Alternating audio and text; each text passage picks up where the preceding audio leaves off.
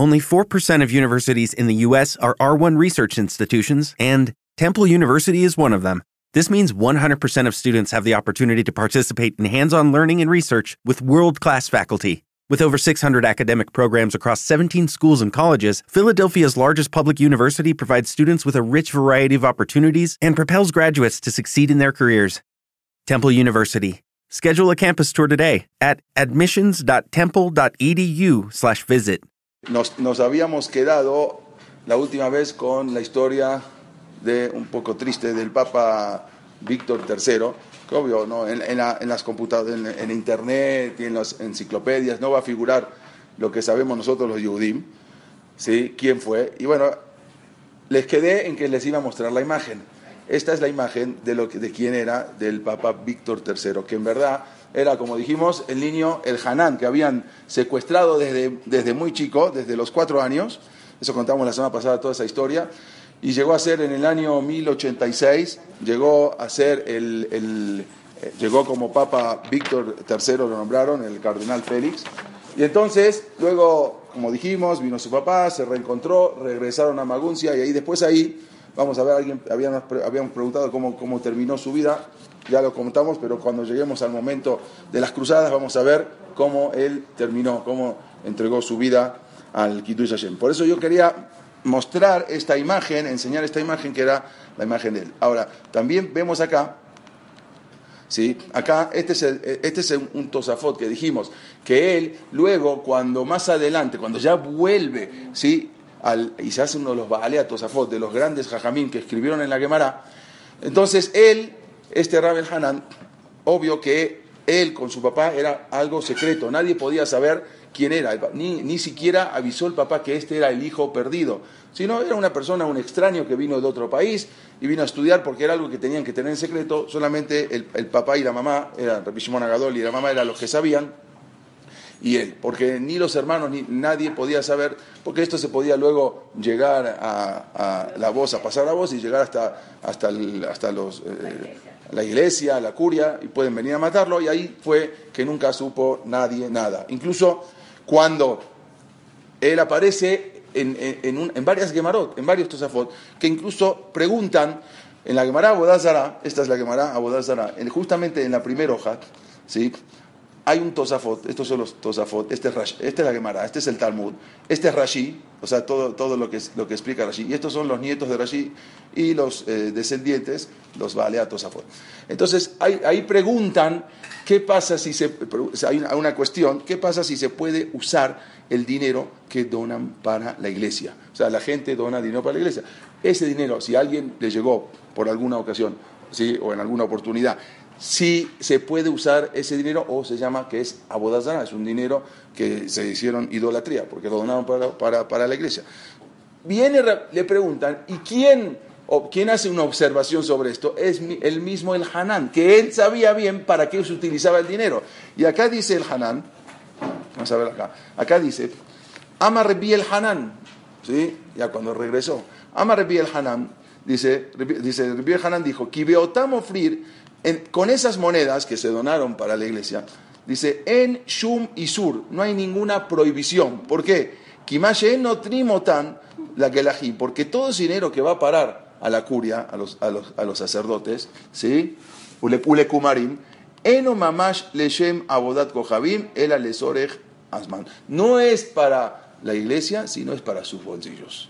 Es para su bolsa. Todo ese dinero que dan se lo quedan ellos. Entonces ya no es dinero de Abodazará. Y por lo tanto, él lo sabía bien para qué se utiliza el dinero. Él pudo opinar esto. Incluso en varias gemaras, acá está Amar Biel Hanan. Este es el Hanan que fue el Papa Víctor III que contamos en el año 1086, que luego en el año 1087 vuelve, se regresa con su papá y se hace uno de los Baale Tosafot. Esto era lo que yo quería eh, ver eh, y, transmitirles, que fue una de las cosas que habíamos eh, terminado la última vez. Él fue primo hermano de Rashi. O sea, la, eh, este, la mamá del papa, de este papa Víctor III, era el, eh, perdón, el, el- papá, Rabbi Agadol, el papá de él, ¿sí? que era Rabbi Shimon Agadol, era hermano de la mamá de Rashi. ¿Sí? La mamá, ¿sí? Ellos quieren decir que Rashi nunca se enteró tampoco que tenía un, papá después, de- o sea, porque ni Rashi supo después. Seguramente con Ruach quizás sabía. Seguimos con lo que estábamos, eh, eh, vamos, vamos a proseguir con lo que habíamos hablado. Tenemos, después de Rashi habíamos contado, ¿sí? habíamos dicho que ya Rashi ya había, había fallecido, y luego vamos a contar un poco ahora, que es la época no estamos exactamente en, la, época orden cronológico, porque a veces tenemos que contar qué pasaba en Alemania y de repente cronológicamente, cronológicamente tenemos que, contar qué pasaba en España. Entonces, pero a veces necesitamos seguir, eh, empezamos con la vida de Rashid, necesitamos acabar la vida de Rashid, bueno, pero mientras ocurrieron otras cosas antes. Entonces, a veces estamos ahí cerquita en los años y ahora es lo que vamos a proseguir con eh, la vida de Rab Shemuel Anagid. ¿sí? ¿Quién era Rab Shemuel Anagid? ¿Sí? Rab Shemuel Anagid, en la primera, en la primera hoja de la, de la página 13. Vamos a contar un poco de la vida de, Rab Shemuel Anagid. ¿Quién era este, este gran Talmid Jajam? ¿Sí?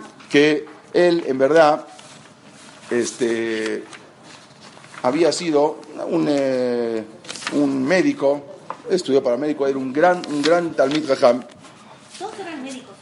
todos eran médicos, imagínense, sí, eran los, ¿quién va a ser médico si los, los, cristianos no sabían ni leer, no tenían escuela, no, no estaban educados en absolutamente nada? Los árabes sí, entonces los médicos eran los árabes y los judíos prácticamente. Así es. Entonces, en ese, entonces Rab Shemuel como dijimos, era incluso también, como dijimos, un, gran, un gran Talmid Jajam. Eh, se lo conoce como Ibn Nagrela, así se lo conoce. el que va a ir, o alguna vez fue, a Granada, ¿sí? en Granada, que de por sí se llamaba, la ciudad se, la, conocía como Granat al-Yahud, ¿sí? la Granada de la judía, porque todo, de los judíos, toda la ciudad prácticamente era habitada por, eh, por judíos. Cuando llegan ahí los árabes, se dan cuenta que prácticamente la Sishibot y todo lo que había en Granada era de los, de los judíos. Era algo impresionante. Entonces, este rab, que en verdad él no vivía en Granada, vivía en Córdoba, pero luego hubo una, también una masacre en Córdoba muy grande, entraron los árabes, los almohades, y se tuvo que escapar. Se fueron a, primero a Málaga.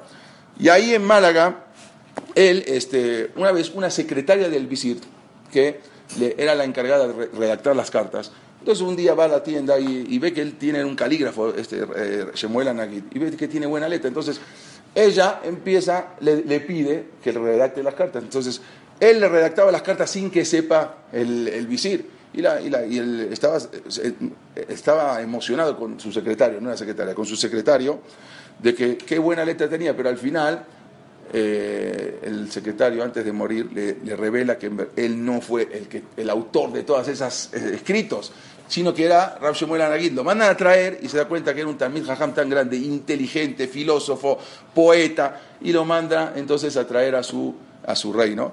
Y así fue creciendo y hasta que después lo llevaron a Granada, porque en Granada de ahí se manejaba todo el, califato, digamos.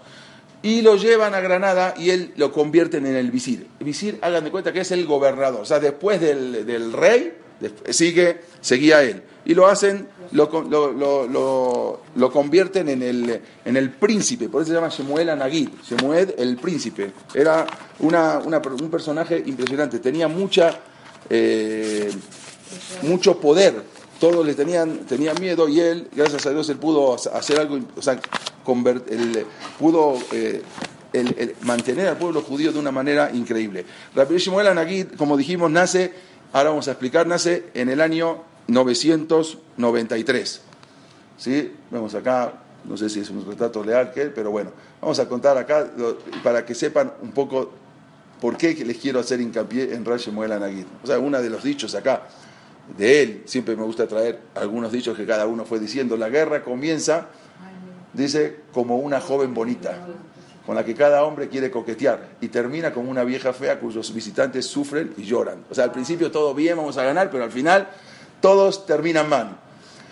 ¿Quién, es este Rab Shemuel Anagid? Como dijimos, él fue el alumno, ¿se acuerdan una vez que contamos los cuatro sabios secuestrados? Uno de ellos era Rab Moshe Hanoch, que, que su esposa se había suicidado en el mar que le preguntó si, los, si los, que, los que están en el mar van a revivir y le dijo, claro, hay un pasú que dice que va a revivir. Él no sabía lo que se... Entonces la, esposa se vienta al mar y él muy aconjado, después lo venden, muy triste, lo, venden en el, en, el, en, el, en el, mercado de esclavos de Córdoba y al final llega a ser el rabino principal y él fue el que dispersó toda la Torah en España. ¿Quién era alumno este, de Rab Shemuel Anagid? Fue alumno de, de este que dijimos Ramoshe Hanoj. Entonces, eh, el Rab Shemuel, dijimos, eh, también era un erudito, una, cosa impresionante en matemáticas, ciencias, idiomas, astrónomo, calígrafo, o sea, era no solamente médico, como dijeron, no, no, médico era una de las tantas cosas que tenía. Era, eh, también componía poemas en diferentes idiomas, en árabe. Entonces, dijimos, había, hubo una masacre en el año 1013 en Córdoba, donde habían asesinado a la mitad de la población judía.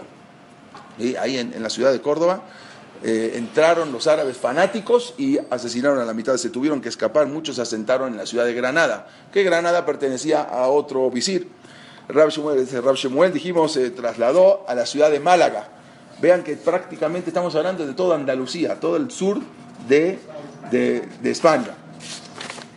¿Usted, ¿Usted va a ir a España? Bueno, entonces vaya dando, ¿no? Porque así le va a servir cada vez que esté en, ese lugar, se va a dar cuenta y va a poder, eh, va a poder decir lo que otros no van a decir. Entonces dijimos, eh, exactamente.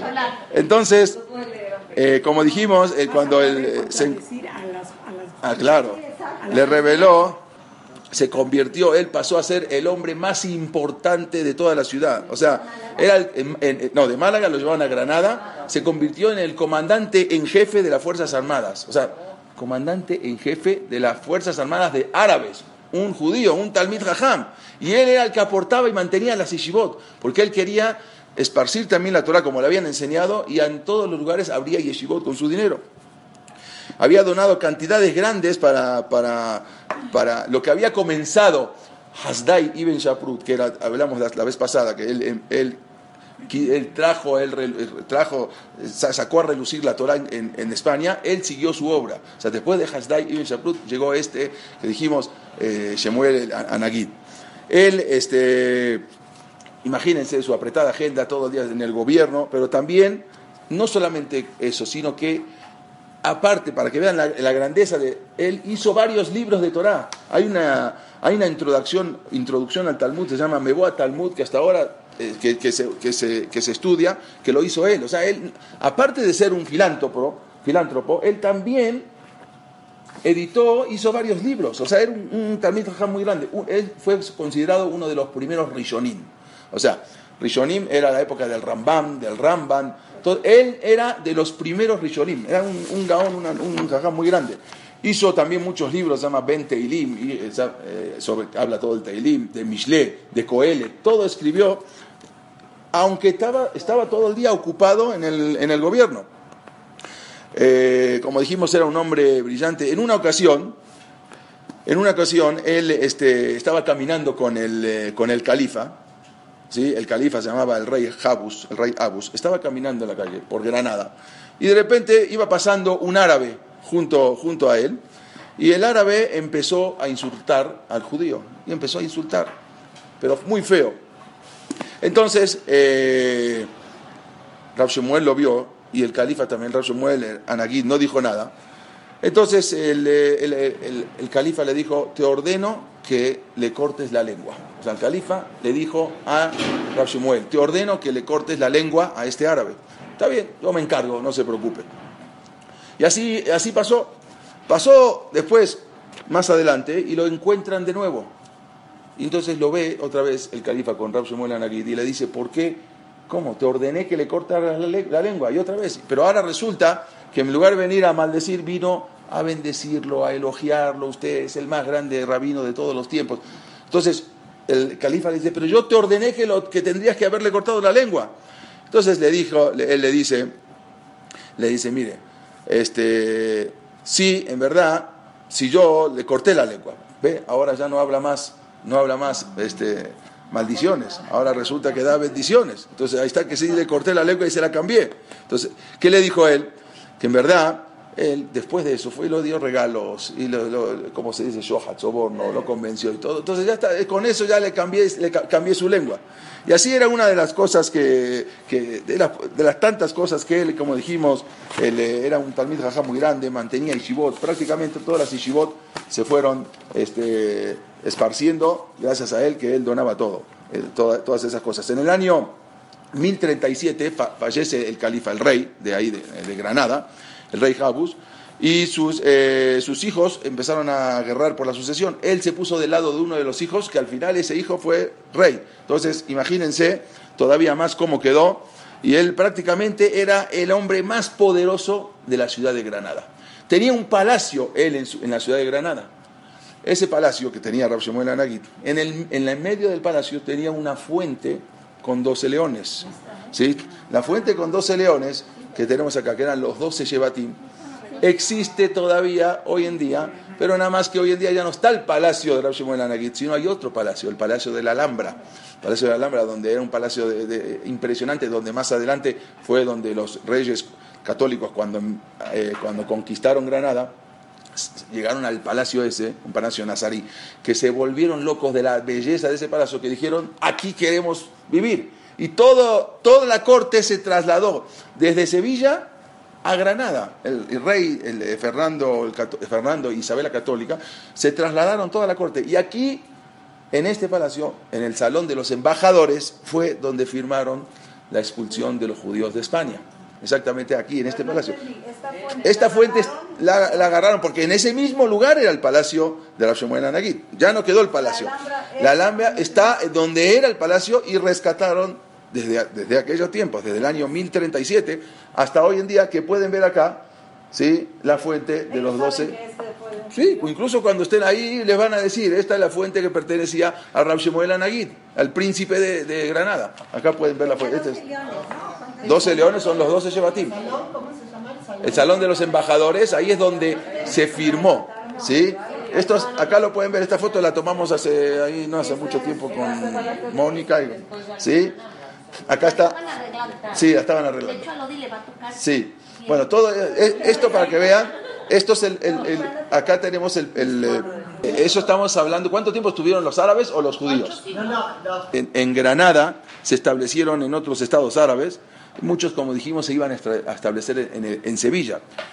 Ahí en Sevilla hay un, nace un rab muy importante, se llama Rab Yosef Ibn Migash. El Rab Yosef Ibn Migash, escuchen bien, él fue el maestro del papá del Rambam, ¿sí? del papá de Maimónides. Y también de, pequeño fue el maestro de Maimónides hasta los seis años. Entonces, él había, él había nacido en Sevilla, pero luego se fue a la ciudad de Lucena a estudiar con un rabino muy grande que había llegado, se llamaba el Rif, Rab, eh, Ishaq el Fasi.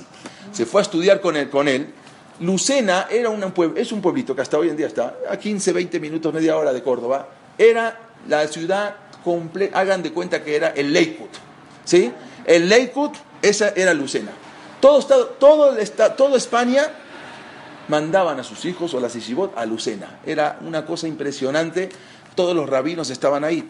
¿Sí? Prácticamente no había eh, árabes. Solamente estaban los árabes para prender la luz en Shabbat o para apagar eh, eh, o, decirle, digamos, el, goy, goy Chávez, goy Chávez, Chávez goy, ¿sí? Solamente. Pero prácticamente era toda la ciudad de judíos. Y ahí se fue el Rab Ibn Migash para estudiar. Y ahí llegó los alumnos de todos lados de España. Y llegó también un rabino muy importante que se llamaba, que había nacido en Córdoba, ¿sí? que se llamaba Rab Maimón, que él llegó a ser el Dayan, era el papá del del, eh, del Rambam. Este, incluso, incluso eh, él había también este rab tan importante, Rab Yosef Ibn Migash, que no solamente era un rabino, también era, era, era un sabio muy grande, que también entonces él eh, vivió unos años incluso en la, en la casa del, del emir. O sea, el emir lo, lo, tomaba como un consejero, sabían que eran muy sabios, muy inteligentes. También eh, él, hizo un eh, libro muy importante que hasta ahora se estudia, se llama Sheelot Uchubot Rimigash. De ahí se sacan muchas, eh, muchas, muchas respuestas que después de ahí, más adelante, se escribe el Shuhan que sacan muchas cosas de ahí. Más adelante también, en, en el año 1020, había otro gran poeta que se llamó Shelomo Ibn Gavirol. Era algo impresionante lo que era también este rab. Este rab ¿sí? Fue un filósofo muy importante. Él, él, fue, él nació en Málaga. Es más, en Málaga, el que tiene la oportunidad, hay una estatua en, no, ¿sí? que le hicieron en honor a Shelomo. Está en la estatua en la mitad de un parque a nombre de Shelomo Ibn Gavirol. Este también había eh, uno de sus dichos, famosos dichos, dice, tu secreto es tu prisionero, pero una vez que lo revelas, tú te vuelves esclavo. O sea, de él, del, secreto. Mientras lo tienes escondido, el secreto es tu prisionero, pero luego ya tú, cuando revelas el secreto, te haces prisionero de, tu, de lo que revelaste, de tus palabras. Es también, eh, como dijimos, eh, Rab Shelomoy Ben Gavirol, era, eh, fue, aunque nació en Málaga, pero fue rabino en Zaragoza y luego falleció en Valencia. Nada más vean todas las ciudades de donde que prácticamente casi todas las ciudades había más de, más de 164 ciudades habitadas por judíos en ese momento en España. 164 ciudades. En México, ¿cuántas, cuántas ciudades hay habitadas por judíos? ¿Cuatro? ¿Cinco? Monterrey, Guadalajara, México, bueno, 164 ciudades y pueblos habitados por judíos, era algo impresionante. Él, eh, él estuvo también... Eh, en, el año 1391, estamos hablando todavía 100 años más adelante, había 800 de 800 mil a un millón de judíos en España. Imagínense lo que era, es, eh, sí, la expulsión salieron 300 mil, pero, pero otros 300, 400 mil se, se, convirtieron, ya estaban convertidos o se convirtieron.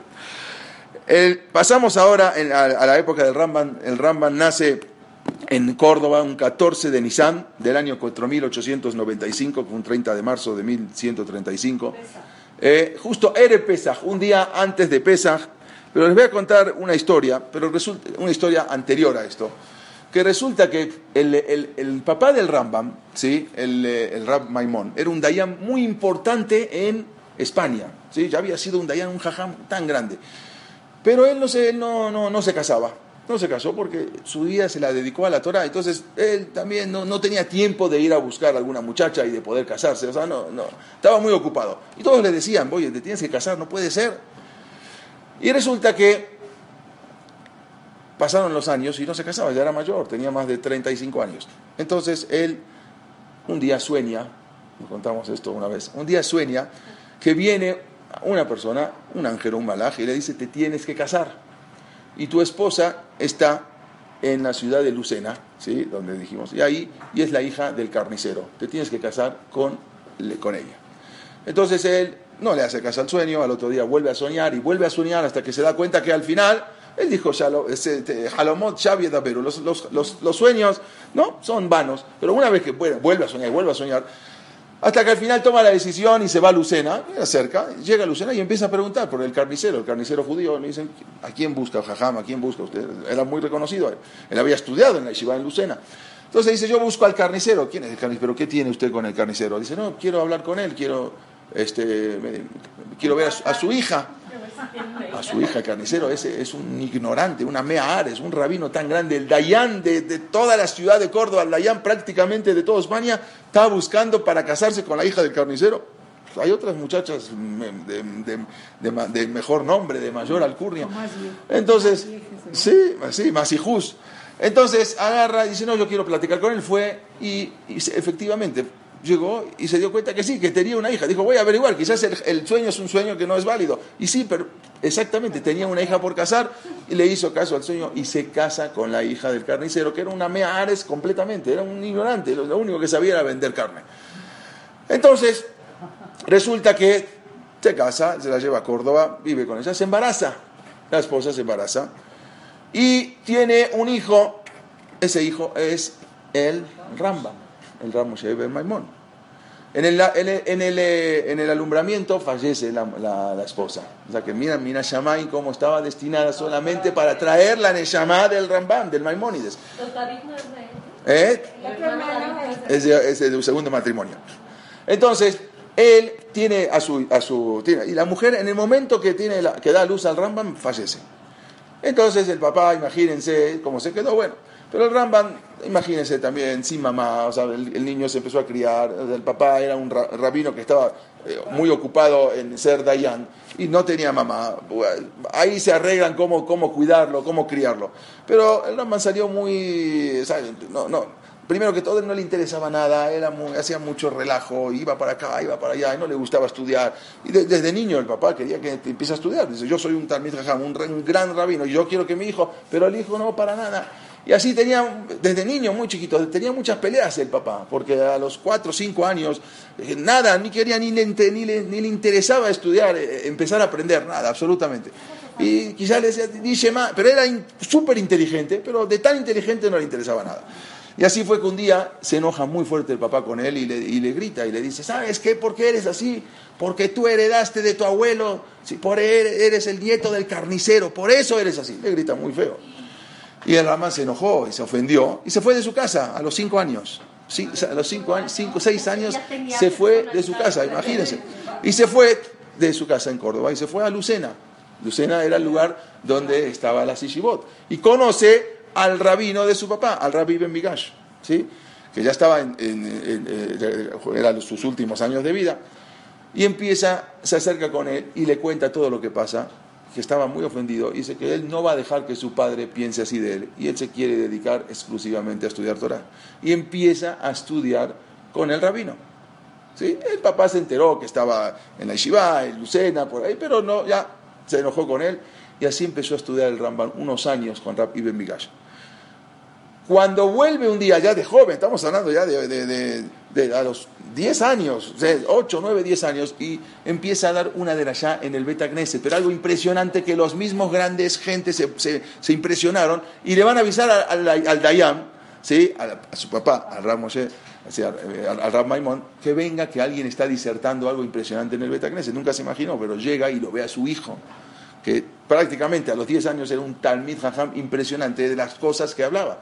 Y ahí se dio cuenta y así llegó a ser quien es el Rambam, eh, con esa historia, que él de dónde venía, y a Mina Shamaim le dijeron que se tenía que casar con la hija del carnicero, porque de acá tenía, de, con ella, con, la unión de ellos, tenía que bajar esa Neshama tan importante y tan grande. Y así llegó a ser lo que fue el Rambam.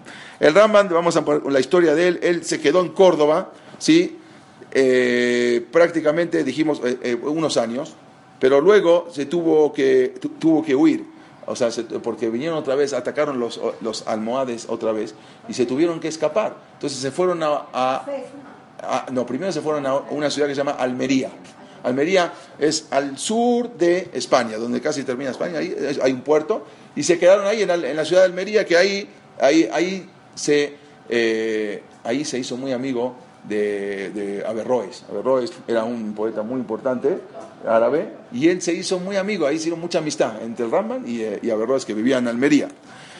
Pero luego, eh, en el año 1160, otra vez se levantan los almohades contra la ciudad de Almería. Él ya tenía 25 años y se, tuvieron que huir, el, el, padre con toda su familia y con el Ramban, a Fez, a la ciudad de Fez en Marruecos. Quiere decir que en total, en resumen, el Rambam el Maimónides vivió durante 25 años en España. O sea, eran primero 13 eh, años, 14 años en Córdoba, luego se fueron a Almería y de ahí, eh, y de ahí en Almería, eh, en el año 1160, se tuvo que, ya tuvieron que escaparse a Fez.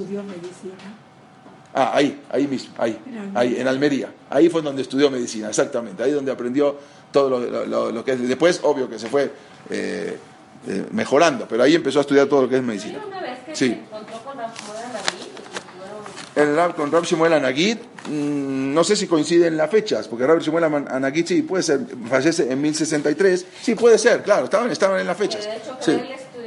El, el Rambam eh, de pequeño estudió, empezó a estudiar, como dijimos, en, en, en Sena, en Córdoba, habíamos dicho en el año 1148, quiere decir, nació en 1135, a los 13 años se tuvo que... Se, se, se, eh, porque Shemuel Anagit murió en 1063 y el, y el Ramban ah entonces tiene razón como usted dijo sí sí como lo dijimos eh, en el año 1160 se fue a la ciudad de Efes pero solamente ahí Marruecos solamente cinco años pudo vivir porque otra vez se levantaron los fanáticos en Marruecos y se tuvieron que escapar. Nada más vean el exilio como de un lado a otro cómo uno tiene que agradecer nosotros que vivimos hoy en día y podemos, sí, y estos últimos 70, 80 años de paz en Am Israel, nunca en la vida prácticamente los tuvieron. Siempre hubo problemas de aquí a aquí, pero lo que tenemos hoy en día, estos últimos, después de la Shoah hasta hoy en día, es un regalo de Akadosh Baruj que cómo tenemos que aprovecharlo cada, cada minuto, cada segundo que Baruch Hashem uno está, no tiene que estar de acá. Se va a Israel, sí, pero se va de paseo a Israel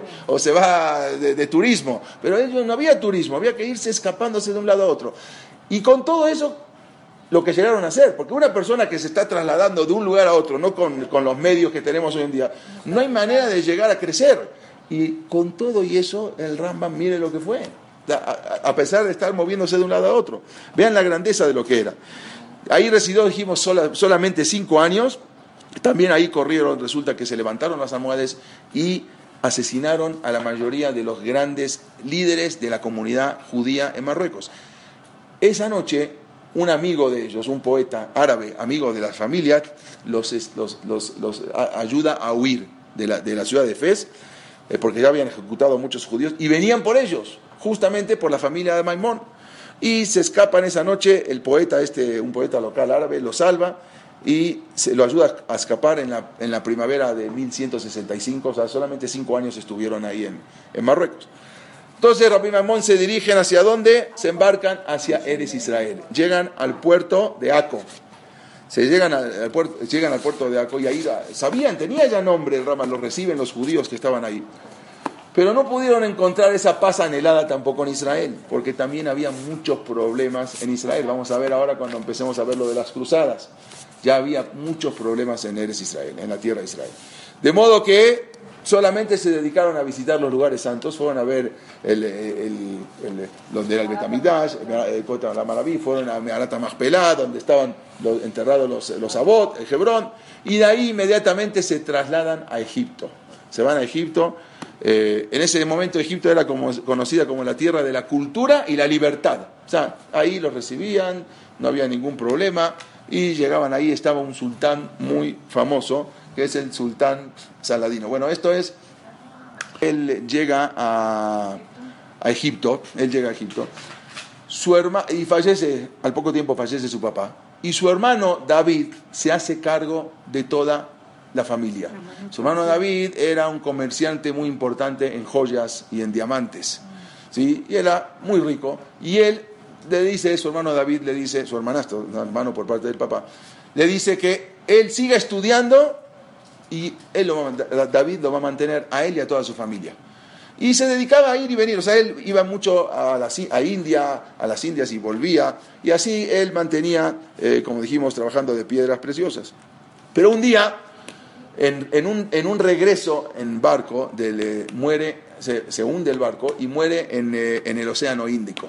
¿sí? Le llega la noticia al Ramban de que su hermano, su tan querido hermano, fallece en el Océano Índico. Fue algo tremendo. el golpe de la triste noticia fue tan doloroso para el Ramban que él se enfermó y prácticamente llevó un año para recuperarse. O sea, estuvo un año sin salir de su casa el Maimónides, el Rambam, de la triste noticia de su hermano. Porque ahora no solamente que se, murió su hermano, se llevó toda su riqueza, se acabó, él se fue con toda su riqueza, perdieron todo. Ahora el Rambam tenía que mantener a su familia y a la familia de su hermano. Ahora se, se cambiaron completamente las cosas. Entonces, ese, como dijimos, un año prácticamente hasta que se pudo recuperar. Y él era, a su vez era médico, entonces también tenía fama de médico, lo mandan a llamar al, después de un año lo mandan a llamar a que se presente como médico personal del sultán Saladino. El sultán Saladín se presenta a él, este, este, este era muy benéfico, era muy beneplácito con los judíos, ¿sí? por eso los dejaba eh, los judíos que puedan crecer en Egipto. Esta es una de las... Entonces, eh, como dijimos, el Ramán tuvo que el Mamones el resto de su vida, él siguió viviendo en donde? En Egipto, en, eh, en Fustat. Fustat es cerquita, es en el Cairo, cerquita del Cairo, lo que es el. Y ahí, como dijimos, él era, eh, ejerció su vida, él no quería mantenerse de la Torah. Ningún, ninguno de los grandes jajamín, como habíamos contado, se mantenían de su Torah, aunque él podía mantenerse de su Torah, ellos no querían que su Torah sea su sustento, sino ellos trabajaban. Y él trabajaba como médico para mantener a su familia y a la familia de su hermano. Entonces, Él estuvo en la corte del visir eh, Saladino, que él vivió en 1137 hasta 1193, el, el, gran visir de, ahí de Egipto. Y luego siguió trabajando para su hijo. Con este oficio él obtuvo una, una, gran fama, una admiración popular. Ram Moshe Maimón nos relata, nada más le voy a decir cómo era su día. Él, él, escribe, está escrito cómo era el día normal, un día regular del Ramba. Nada más, eh, presten atención. Él escribe así, con puño y letra. Por la mañana temprano, después de rezar, tengo que, tengo que acudir al palacio del sultán para dar consulta médica en la corte. O sea, terminaba de rezar, inmediatamente tenía que ir, ¿sí? Son 20 kilómetros. Iba, exactamente, iba, en, sí, tenía que ir en un burro, llegaba en un burro a la corte, 20 kilómetros, con un burro no es con un coche 20 kilómetros, podía tardar, no sé, una hora, una hora y media.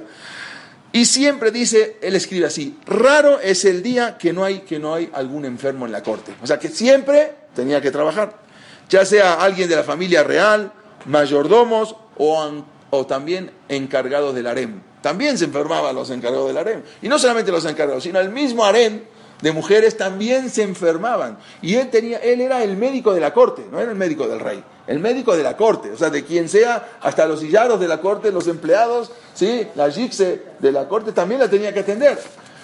La actividad, él decía así, escribe, la actividad continúa sin parar, no paraba de trabajar hasta la tarde, sin poder comer, así escribe él, no había manera, o sea, no tenía manera ni tiempo de comer.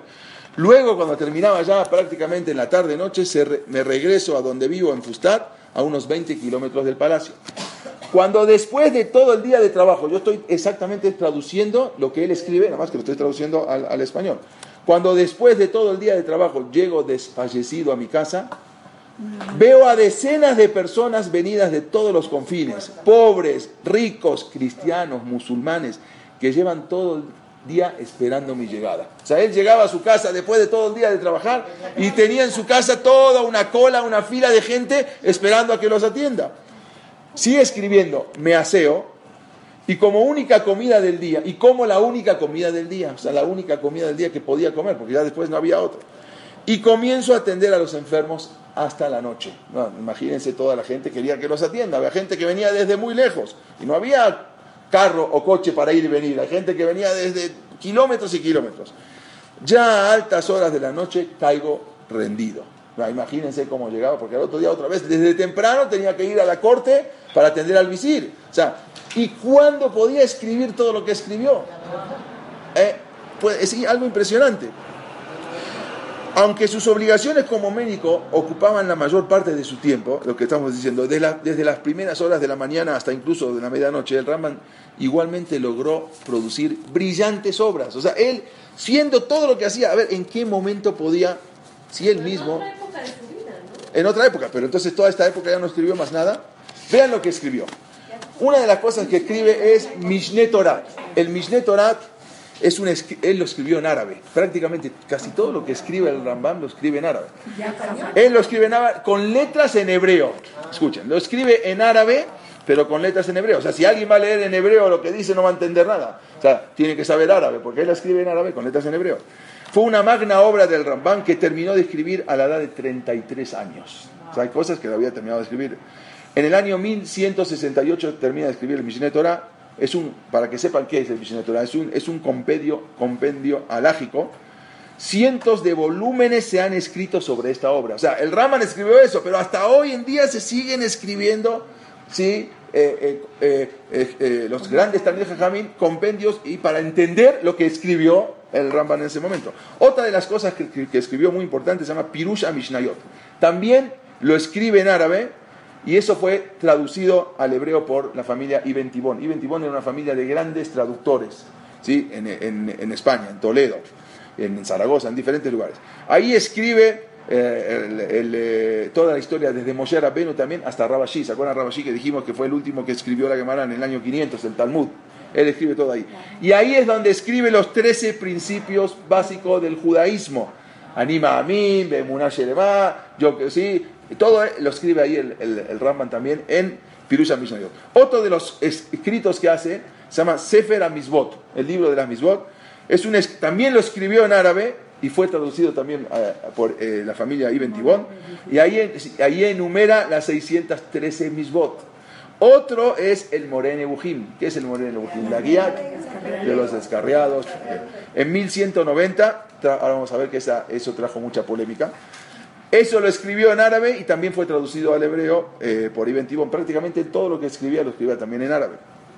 Otra de las cosas que yo comenté antes se llama Igeret Teman. Igeret Teman es algo impresionante. Yo la tengo. Un día, si quieren, vamos a hacer una clase especialmente para estudiar lo que es Igeret Teman. Es una carta que fue escrita a los judíos del Yemen. ¿Qué pasó con los judíos del Yemen?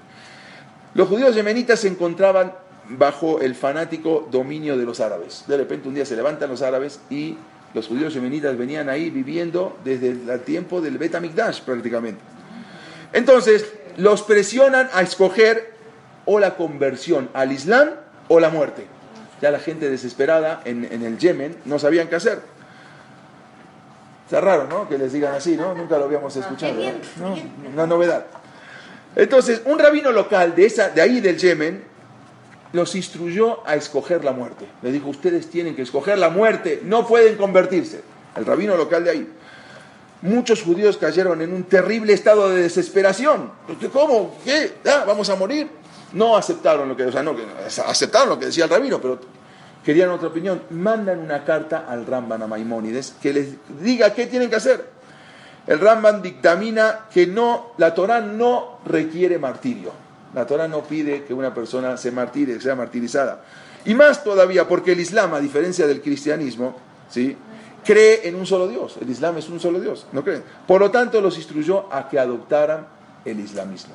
Sí, conviértame, en apariencia, en apariencia, y permanecieran siendo judíos leales en la privacidad de sus casas. ¿sí? En apariencia conviértanse. Y así les dijo. Entonces la gente tuvo un respiro porque ya era morir directamente. Entonces, cuando les dijo, cuando luego ya disminuyera la presión, entonces en ese momento ya deberían de retornar al judaísmo. Y así fue que el Rambam fue el considerado el salvador de la comunidad de los judíos yemenitas. Hasta hoy en día, los, los temanim, los yemenitas, consideran al Rambam que fue el salvador de su comunidad. Si no, hoy en día ya no habría comunidad yemenita, no existiría, porque o se, se convertían o los mataban. Varios escritos del Ramban fueron muy polémicos. Obvio, vamos a ver por qué los jajamim estaban tan molestos con él, porque él, en todo lo que escribe, prácticamente él no pone fuentes. O sea, en todo lo que escribió Mishneh Torah, él no pone las fuentes para las alajot. Él pone las alajot, pero no pone de dónde las sacó. Él no quería, no quería confundir a la gente, quería hacer algo más, más, más sintético, que la gente sepa la alajá como leer. No quiere marearlos con todas las fuentes. Pero muchos jajamim no estaban de acuerdo. Hay un libro muy polémico que se llama El More Nebuhim. ¿sí? Este libro, como también, como dijimos, la guía de los descarriados, se vio muy criticado porque varios rabinos sentían que la filosofía de Aristóteles, que contenía en su libro, era totalmente a la creencia judía. O sea, él, él quiere igualar lo que es la ciencia, la filosofía con la Torah. Él quiere unir y demostrar, ¿eh? como con la Torah, él estaba demostrando, estaba demostrando que no está peleada. Pero los jamín, muchos jamín no estaban de acuerdo con él. Incluso mucho más adelante, esto escuche lo que le va a impactar, el Gaón de Vilna, estamos hablando 600 años más adelante, el Gaón de Vilna nace en el año 1720 y fallece en el año 1790. El Gaón de Vilna, estamos hablando 600 años más adelante, él escribe, yo lo vi escrito, algún día se los voy a mostrar, él escribe en el eh, Biuragra, en el Shuhan Aruj, en el Yoredea, en, eh, en el, eh, es el Alajá 179. Él escribe así, que él afirma que el estudio de la filosofía había provocado que el Ramban se equivocara. Él escribe, salga de Vilna, imagínense hasta qué tiempo todavía dice que por estudiar filosofía el Ramban se equivocó. Así escribe el Gaón de Vilna 600 años después, que también fue un Gaón grandísimo. O sea que hasta, hasta prácticamente hasta esa época había también problemas con, con, con el Ramban, que mucha gente habían hecho más adelante, hicieron un jerem, ¿sí? un jerem contra, contra muchos rabinos, vamos a ver más adelante, hicieron un jerem, eh, una excomulgación sobre todos los que, estudiaban el Rambam. Y, muchos hajamim, no solamente, los rabinos hacen un jerem, pero hasta ahí, no siguen. Pero los alumnos de los rabinos, que son más fanáticos, dicen, el jerem no es suficiente, hay que quemar los libros del Rambam. Y fueron y quemaron todos los libros del Rambam en una plaza, Plaza Vendomé, en París. Más adelante vamos a ver, también vamos a hablar. Y ese día, eh, no 100 años, después, no, no, no muchos años después, sí, más o menos, un poquito menos, sí, vamos, lo vamos a hablar más adelante. Pero luego... ¿En qué plaza? La Plaza Vendomé, la Plaza Vendôme, la Plaza Vendomé en París, Vendôme. Bueno, yo lo digo en español, usted lo dice en francés. Entonces, ahí mismo fue algo impresionante, porque más adelante, ocho años más adelante, en ese mismo lugar, queman 24 eh, carros cargados de todo el Talmud. Por fue una acusación de Nicolás Donim, que era un judío apóstata, que él acusó a, la, curia, a los que, que, en el Talmud estaba escrito todas las cosas contra Jesús, contra Yeshua. Y al final trajeron y mandaron a traer todas las Gemarot, el Shas. Shas, hoy en día, un Shas vale bastante caro, puede salir unos 400, 500, 600 dólares. Antes era escrito a mano, imagínense todo el Talmud escrito a mano, ¿cuánto valía? Bueno, todos los Talmud que estaban escritos a mano, a mano, todas las Gemarot las mandan a traer y las queman. ¿Cuánto ¿Cuánto fue eso? Una cosa impresionante y nunca entendieron que por qué. El rey, vamos a ver más, adelante cómo manda quemar todo. Y hacen eh, en el año, mil, creo que 1240, ahora les voy a decir de luego. Cuando luego hacen una Sheelat Halom, porque uno de los rabinos muy importantes que le había hecho Jerem también, se llamaba Rabino Yoná, Rabino Yoná de Gerona, de Migerundi, ¿sí? Migerona. Él fue uno de los que le puso también el Jerem, o sea, la excomulgación. Y después más adelante hacen una Sheelat Halom, o sea, preguntan a Dios por qué pasó lo que pasó. Y le sale contestado, vamos a ver, que le den sueños de que justamente en el mismo lugar donde quemaron los 24 carros cargados del, Talmud, ocho años antes habían quemado los judíos todos los libros del Rambam. En el mismo lugar era los Yudim quemaron todos los libros. Los, judíos fanáticos que estaban eh, contra el Rambam mandaron a quemar. Ocho años después el castigo fue que, mandaron a quemar todos los Talmud, todas las, las Gemariot. o sea, fue algo impresionante lo que pasó más adelante. Seguimos un poco con el Rambam, vamos a terminar. También el Rambam había estallado una gran polémica en contra del Rambam. ¿Por qué? Él tenía una visión con respecto a Tijiat Ametim. El Rambam decía que la resurrección de los muertos era solamente una, era solamente completamente espiritual. O sea, lo que hacía al principio decía el Rambam, que todo lo que habla de la resurrección de Ametim es algo espiritual, no es algo físicamente. Los ajamim sintieron que esa opinión era totalmente contradictoria con los principios judíos, que sabemos que Tijiyat Ametim es la resurrección de los muertos, de los muertos físicamente. Y él decía que no, pero más, a ver, más, más adelante el Rambam, él mismo demostró de, eh, que él creía así en la, en la resurrección física, y la pero igual, aunque sea eh, lo que pasó, la controversia no, no disminuyó, siguieron contra el Rambam. El Rambam era un destacado médico, él escribió, una de las cosas que escribió en el Mishneh Torah, en el capítulo 4 de Alajot de Ot, dice lo siguiente, la persona debe evitar de comer ciertos alimentos. No todos los alimentos, aunque estén permitidos, son buenos para comer. Hay que cosas que hay que saber qué, comer y qué no comer. Otra de las cosas es no comer en exceso. Y otra de las cosas es por lo menos dormir siete o ocho horas al día. Era una, muy importante de lo que escribe el Ramba. Él dice, dice así, él escribe lo siguiente, yo garantizo que quien siga mis instrucciones no se enfermará durante toda su vida y morirá a una edad avanzada. A menos que haya nacido con una constitución débil o que, o, que muriera súbitamente a causa, a causa, de un factor externo. Pero él garantiza que la persona que se cuide en la, y siga sus instrucciones en la comida va a vivir una larga vida. En el, año, en el año 1177 fue nombrado también dirigente de toda la comunidad de judía en Egipto que él, aunque no vivió muchos años en Egipto, él, dijimos, 18 años, 25 años, luego se tuvo que salir. Él, aunque vivía en Egipto, él seguía insistiéndose en, llamarme a en llamarse a sí mismo como sefaradí. decía, sefaradí, yo soy sefaradita ahora. Su hijo también tuvo un hijo que se llama Abraham Ben Moshe Ben Maimón, también fue un, un Talmid muy grande. Eh, aunque en, en Rama fue muy discutido, entre otras razones, pues, tenía, él, era muy él era oponente o sea, al misticismo. Él no se metía, él, no le gustaba, no, se metía a la Kabbalah, no era como el Ramban, el Nahmani de sí, pero él Él, la Kabbalah, él para nada. Él, háblame de la Torah como está escrita. Él le salía, él era un fuerte eh, opositor al misticismo. Y, aparte era, tenía mucha influencia aristotélica. Eh, dice que justamente había en, muchos ámbitos de los, los jajamín también estaban opuestos a él. ¿Por qué? porque él era el, fue el responsable de convencer a los carraítas de apartarse de sus prácticas. O sea, ¿cómo fuiste tú a meterte con los carraítas? Y la gente también estaba en desacuerdo con el Rambam, pero él solamente lo hizo para, como hizo mismo Rabo Badia Yosef que contamos, que era todo para acercarlos. Aparte de ser un gran rabino, el Rambam fue un Dayan, fue muy conocido médico y dejó una huella muy importante, sobre todo nosotros, como eh, fue un médico en ese momento a quien se, le atribuyeron milagros, pero milagros de la medicina. El Rambam fallece en la ciudad de Fustat, en el Cairo, el 20 de Tebet, que fue un 13 de diciembre de 1204. Fue un duelo muy intenso, pero no solamente lloraron poner los judíos, los judíos, los musulmanes, los cristianos, algo terrible cuando fallece el Rambam, porque era el médico prácticamente de toda la comunidad. Posteriormente sus restos fueron llevados a Tiberia. Hoy en día está enterrado en Tiberia.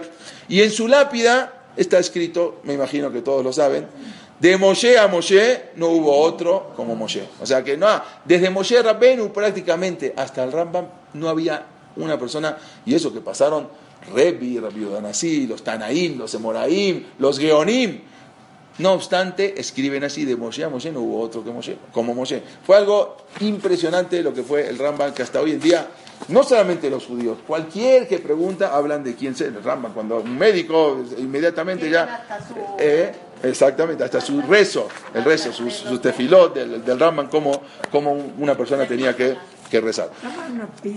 Hasta aquí llegamos a lo que es la vida del Rambam creo que tengo dos, tres minutos nomás, dos minutos. Vamos a pasar a, a, otro, a otra historia del pueblo de Israel. cuántos años murió? Eh, nació, dijimos, en 1135, 69 años, 69 años. Y fallece en 1096. Llegan noticias de que estaban profanando la tumba de Cristo en Jerusalén. En el año 1096 empiezan a llegar noticias a Roma de que la tumba de Cristo, la tumba de los, de los cristianos y todos los lugares sagrados estaban ha, sido eh, profanados. La tumba, ¿no? la tumba, la, tumba, el Santo Sepulcro, ¿no? Estaba él, pero digamos, eh, me refiero a su lugar donde, donde estuvo enterrado. Entonces, hubo un papa, ¿sí? El papa Urbano II, que él invita a un concilio, se llama el concilio de Cremón, el 26 de noviembre del año 1095, invita a los príncipes y nobles a la liberación de Jerusalén por, de los infieles. Dice, tenemos que ir, los musulmanes están profanando ¿sí? Nuestras, nuestros lugares sagrados y debemos ir a Jerusalén. Pero él se enteró por un tal conocido Pedro el Ermitaño, que este era un viajero que había llegado a Jerusalén y vio, y entonces cuando pasa por el Vaticano, pasa por Roma, le, le dice al, al, Papa Urbano II de lo que estaba pasando. Entonces el Urbano II aprovecha, porque habíamos dicho la vez pasada, él se quería quedar con toda Europa, entonces quiere mandar a los reyes a pelear, que se mueran en, el, eh, en la guerra, y él se queda dueño y amo, amo de todo, de toda Europa. Siempre va a haber un propósito personal. Pedro el ermitaño había nacido en el año 1050. Sí, él era un clérigo francés eh, y, se, se, juntan en, el, en, eh, eh, en, un concilio, vamos acá, en el concilio de Cremon en el año 1095, y todo el objetivo supuestamente era para rescatar la Tierra Santa de la mano de los herejes. Acá, ¿sí? Al pueblo para que vayan. Él decía, incluso cuando fue, ah, ¿por, qué lo, ¿por, qué lo, consideraban tan santo también a Pedro el ermitaño? Porque eh, no era fácil ir y volver, los caminos desde Jerusalén hasta, hasta Roma. Entonces, el que conseguía ir y volver era tratado con especial veneración, ya lo consideraban como un santo. Si traía, y es más, si traía algo de Jerusalén, una piedra, ¿sí? una latita con aire, como lo que sea, el que traía algo, él adquiría más reputación, era una persona ya santa, fue y volvió. Muchas hacen hoy en día también los árabes cuando el que va a la Meca y vuelve, también lo, hacen como ya es un santo. Tuvo el sejud de ir a la Meca y volver. Fue algo impresionante. Entonces llaman a la primera cruzada el 27 del 11 del año 1095 y empieza entonces ahí mismo eh, son ordenados los soldados de ir y llegar, a, Jerusalén a saquear y matar a los musulmanes. Y también mataron a los judíos. Vamos a ver qué pasó en el camino y eso, si Dios quiere, la semana que viene lo vamos a, a seguir y vamos a hablar, entramos todo en el tema de las cruzadas. ¿No te encantaría tener 100 dólares extra en tu bolsillo? Haz que un experto bilingüe de TurboTax declare tus impuestos para el 31 de marzo y obtén 100 dólares de vuelta al instante. Porque no importa cuáles hayan sido tus logros del año pasado, TurboTax hace que cuenten. Obtén 100 dólares de vuelta y tus impuestos con 100% de precisión, solo con Intuit TurboTax. Debes declarar para el 31 de marzo. Crédito solo aplicable al costo de la presentación federal con TurboTax Full Service. Oferta sujeta a cambios o cancelación en cualquier momento.